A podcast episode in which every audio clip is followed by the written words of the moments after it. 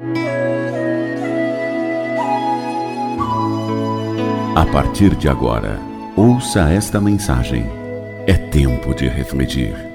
Apresentação: Rodrigo Silvério.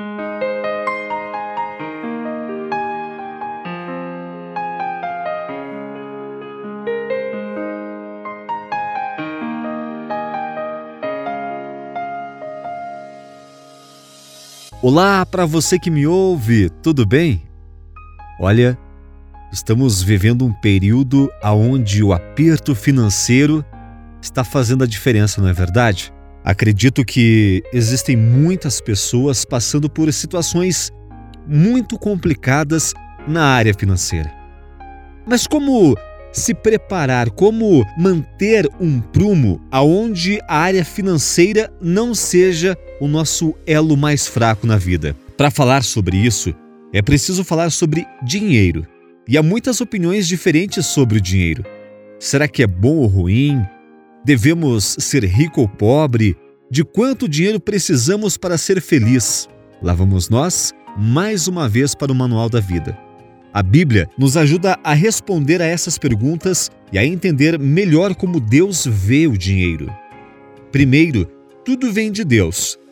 Deuteronômio 8, 17 18 fala: Não digam, pois, em seu coração, a minha capacidade e a força das minhas mãos ajuntaram para mim toda esta riqueza.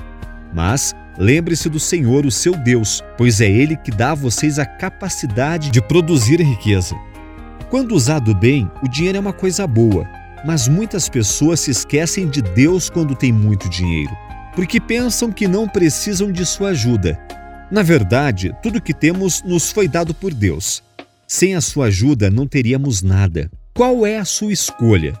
Olha, ninguém pode servir a dois senhores. Isso está lá em Mateus 6,24 e diz: Pois odiará um e amará o outro, ou se dedicará a um e desprezará o outro. Vocês não podem servir a Deus e ao dinheiro. Ter dinheiro é bom, não é verdade? Mas isso não pode tomar o lugar de Deus. Precisamos submeter cada parte de nossas vidas a Deus, até as nossas finanças. Pôr o dinheiro em primeiro lugar é idolatria. Outra coisa muito importante é que o dinheiro não satisfaz. Eclesiastes 5,10 diz: Quem ama o dinheiro jamais terá o suficiente. Quem ama as riquezas jamais ficará satisfeito com os seus rendimentos. Isso também não faz sentido.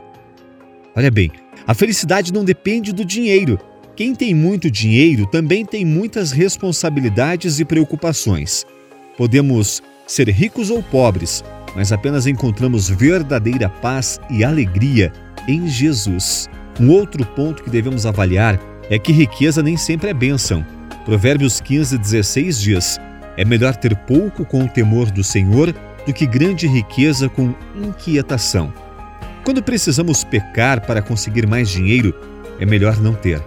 O dinheiro, ele desaparece com facilidade. Podemos ser ricos um dia e perder tudo no outro. Por isso, não podemos confiar na riqueza. Mas Deus nunca falha. Sabe qual é o segredo para mesclar tudo isso? É você saber como gastar o seu dinheiro. É você nunca gastar a mais do que você tem. Sempre guardar uma reserva, sempre ter aquela gordurinha, como falamos, não é verdade?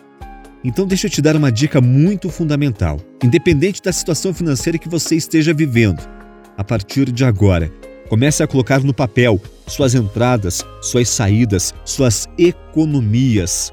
Guarde um pouco. Gaste, invista em coisas que lhe são úteis. Lembre-se: o dinheiro falha, Deus não falha. riqueza nem sempre é bênção. O dinheiro não satisfaz. Qual é a sua escolha nesse processo? Dinheiro ou Deus? Pense em como você pode mudar a sua área financeira. Aproveite e peça também discernimento a Deus em como aplicar o seu dinheiro, o que fazer com o seu dinheiro. É muito importante que todas as áreas da sua vida sejam entregues a Deus. Se você gostou desta mensagem, compartilhe com alguém. Curta a nossa página, ajude Tempo de Refletir a chegar a outras pessoas. Tenha um ótimo dia e Deus lhe abençoe. A partir de agora, ouça esta mensagem. É tempo de refletir. Apresentação: Rodrigo Silvério.